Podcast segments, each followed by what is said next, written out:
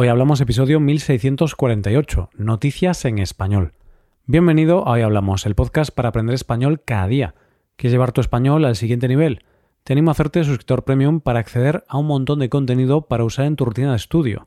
Puedes hacerte suscriptor premium en nuestra web, hoyhablamos.com. Hola oyente, ¿cómo estás? Hoy es jueves y hablamos de noticias. Empezaremos conociendo una nueva manera de enfrentarse a las citas, seguiremos con la historia de un objeto extraño aparecido en una playa y terminaremos con una playa donde no se puede entrar. Hoy hablamos de noticias en español.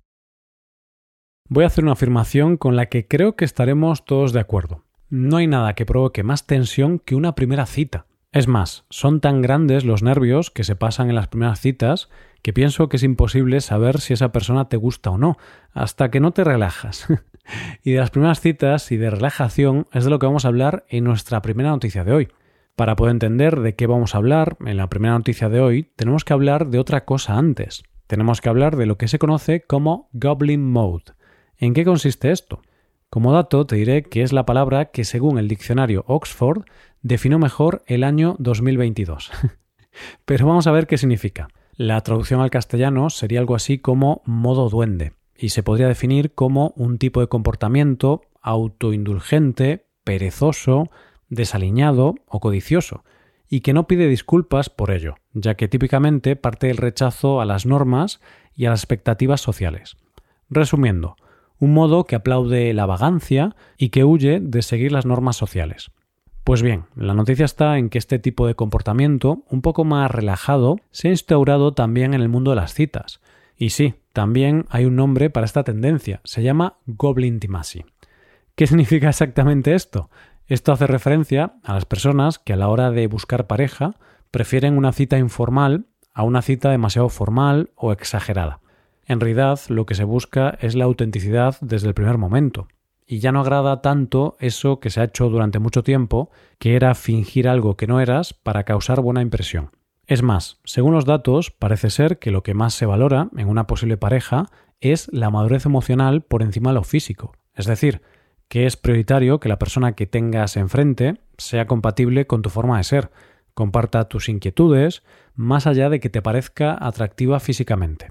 Y los datos hablan por sí solos. Como explica el responsable de marketing de Bumble España, en una investigación reciente hemos observado que la gran mayoría de las personas de Bumble en España, el 84%, creen que ser honesto y sincero es lo más importante en una relación, lo que explica el aumento de las citas Goblin Mode. De hecho, dos de cada tres españoles priorizan la madurez emocional antes que los requisitos físicos a la hora de relacionarse lo que demuestra la importancia de conectar en temas y valores más profundos para tener relaciones sanas. También el último estudio Future of Dating de Tinder explica que los jóvenes de entre 18 y 25 años buscan la autenticidad por encima de todo. Pero cuidado, esto no significa que se alabe o se acepte ser vago, grosero o irrespetuoso en una cita. Nada de eso. Se trata más bien de aceptar que las películas de Hollywood que nos hablaban de citas absolutamente perfectas no son la realidad. Es aceptar la belleza de la imperfección y aceptar quién eres y quién es la otra persona. Vamos, que podríamos decir que lo que se busca es la naturalidad, solamente ser uno mismo. Vamos con la segunda noticia de hoy. Recuerdo que cuando era pequeño, una vez en la playa, vi a un señor que llevaba un detector de metales por la arena. Me dijeron que iba buscando pequeñas cosas de metal, como monedas, pero yo me imaginé que andaba buscando objetos ultra secretos. Lo sé, tenía una gran imaginación. Y de objetos extraños es de lo que vamos a hablar en nuestra segunda noticia de hoy. Para conocer esta noticia nos tenemos que ir a Australia. Allí, en una playa a unos 250 kilómetros al norte de Perth, se ha encontrado un objeto extraño.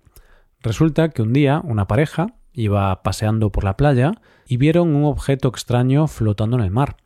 Ante la intriga de ver qué era, decidieron sacarlo con la ayuda de un todoterreno y depositarlo en la arena. Y lo cierto es que cuando lo sacaron se dieron cuenta de que aquello era extraño, no sabían muy bien qué era. ¿Cómo es el objeto? Resulta que el objeto en cuestión mide entre 2 y 3 metros de alto, es de metal y tiene la forma de un semicilindro dorado. ¿Qué es? No se sabe, pero se está investigando. Lo único que se sabe es que lleva un tiempo en el mar porque tiene moluscos en su superficie y uno de sus extremos está dañado.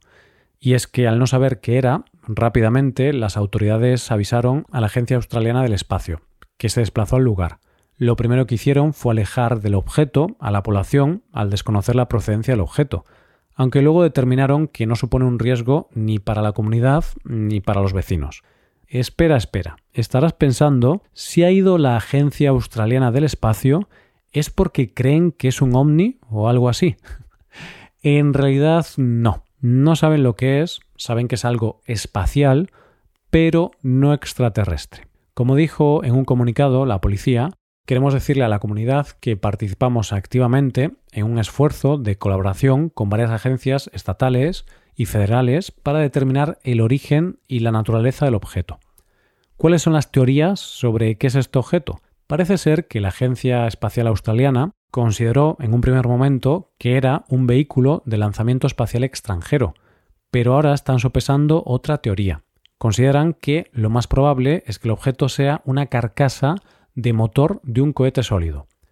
Teorías en las redes hay miles, algunas más plausibles que otras, pero parece ser que hay muchas posibilidades de que pertenezca a un cohete indio. De hecho, parece ser que el Indian Defense Research Wing lo ha reclamado como propio. No sabemos cómo ha terminado la historia, pero lo que sí sé es que el hombre del que te hablaba al principio, que iba con el detector de metales, con este objeto hubiera estado muy feliz. Llegamos a la última noticia del día. Tengo que confesarte algo, oyente. Me gusta mucho la playa, pero odio la playa en verano cuando se llena de gente y tienes que pelearte por colocar la toalla. Y de una playa saturada en verano es de lo que vamos a hablar en nuestra última noticia de hoy. Vamos a hacer un experimento, oyente. Busca en redes sociales o en Google Caló Desmoro. ¿Qué has encontrado? En Google hay miles de comentarios diciendo que es la cala más espectacular y está en la lista de las mejores playas del mundo. Y en redes sociales hay miles de imágenes donde se puede ver a gente en esa maravillosa cala. Pues bien, esa playa de Mallorca es nuestra protagonista de hoy. Esta playa se encuentra en Santangí, a 56 kilómetros de Palma, que es la capital, y se puede acceder en coche. Pues bien, esta playa, que durante el año es una playa normal, durante los meses de julio y agosto es visitada por unas 3.000 personas. ¿Esto qué provoca? Que haya que hacer cola para poder acceder a la playa. Como dice una vecina de la zona, tienes que esperar a que alguien se vaya para poder entrar. La gente lo que busca es hacerse una foto. Hace varios veranos que he desistido. No voy a hacer cola para ir a una cala que yo he disfrutado desde hace 50 años. Ahora es imposible bajar. Pero lo peor no es que no puedan acceder a la playa en los meses de verano. Lo peor es que los vecinos tienen dificultades para salir de su casa. Al poder llegar en coche y al haber tanta gente, los visitantes aparcan donde les parece, sin respetar a los vecinos que viven en la zona. El ayuntamiento intenta tomar medidas para que esto no ocurra, pero algunos visitantes parece que no respetan demasiado las normas. Como dice la vecina, ha pintado rayas amarillas para que no se pueda aparcar en algunas zonas, pero creo que a la gente le da igual y siguen aparcando. Las calles son muy pequeñas y como aparcan los coches donde quieren, a veces no puedes llegar ni a tu casa, porque están bloqueando. El ayuntamiento dice que hace lo que puede, pero somos nosotros quienes padecemos una enfermedad muy grave, la saturación.